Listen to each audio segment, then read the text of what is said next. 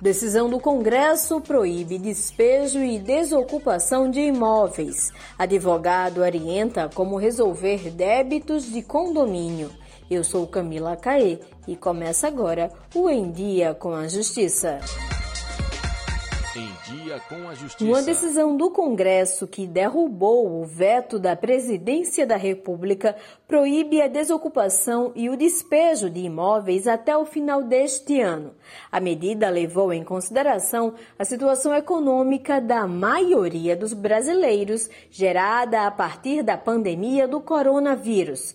A juíza Maria Verônica, do primeiro juizado especial de Maceió, explica essa nova medida ela determina é, é, a suspensão de todo ato ou despacho que determine a remoção forçada coletiva ou a, o despejo de, dos aluguéis das pessoas que estão ocupando imóveis urbanos e residenciais, públicos ou privados, é, desde que seja de valor até 600 reais, no caso das locações residenciais e de R$ 1.200 das locações comerciais.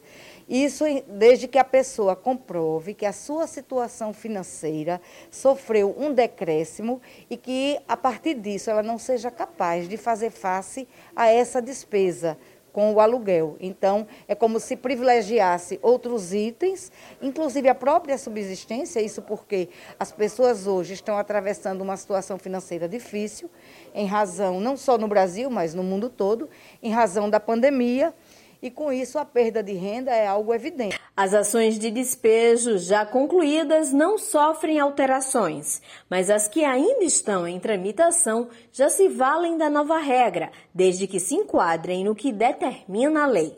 É, os que já estão cumpridos cumpridos estão. Agora, os que ainda não foram concluídos, os que estiverem em processo de fazer, porque às vezes uma remoção forçada coletiva, como é um dos casos que a lei especifica, ela demora, ela demora dias, meses, você vai negociar, não é tão fácil. Então, assim, esses estão suspensos, como também os atos e os mandados de despejo individual. No caso dos residenciais e dos comerciais também, se ele estiver incerto nas condições estipuladas no projeto, na lei, na lei, ele deve primeiro esclarecer para aquela pessoa que está cumprindo o mandado que ele não pode ser despejado e tentar resolver administrativamente a questão. Mas se assim não for, ele pode procurar um advogado e pedir que peticione junto ao juiz, né, para que ele não seja despejado.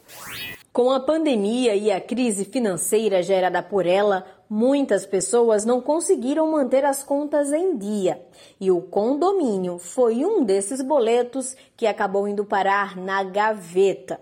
O advogado Anthony Lima explica que essa inadimplência fez crescer também o número de ações na justiça.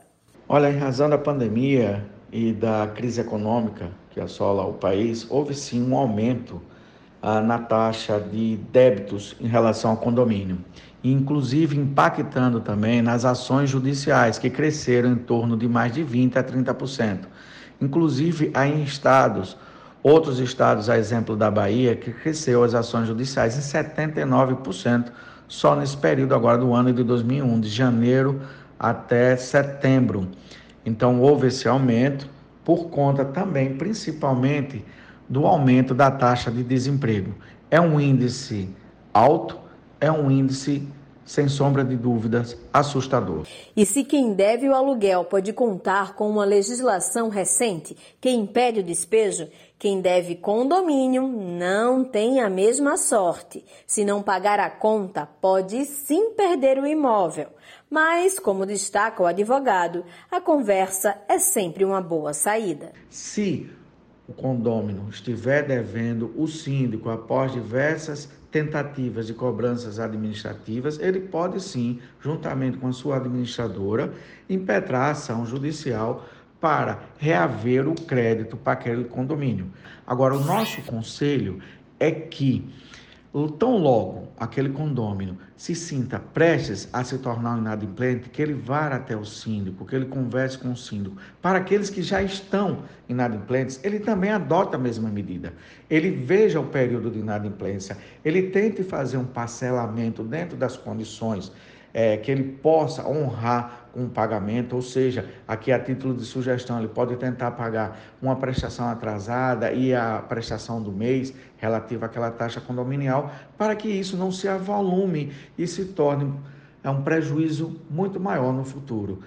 Antônio Lima destaca a necessidade das famílias de se readequarem à nova realidade financeira. E nesse momento é muito importante fazer um realinhamento da equação financeira de cada família. E no momento que uma família sofre com a redução de renda, também há um impacto na taxa condominial, porque muitas dessas famílias deixam de pagar o condomínio, às vezes deixam até de pagar uma conta de energia também, para ter a sua manutenção familiar, ou seja, colocar alimentos em sua casa. Então é necessário que haja um replanejamento orçamentário familiar. O Em Dia com a Justiça fica por aqui. Para saber mais sobre as notícias do Judiciário, é só acessar o site tjl.juiz.br e seguir o Tribunal de Justiça nas redes sociais. Até mais!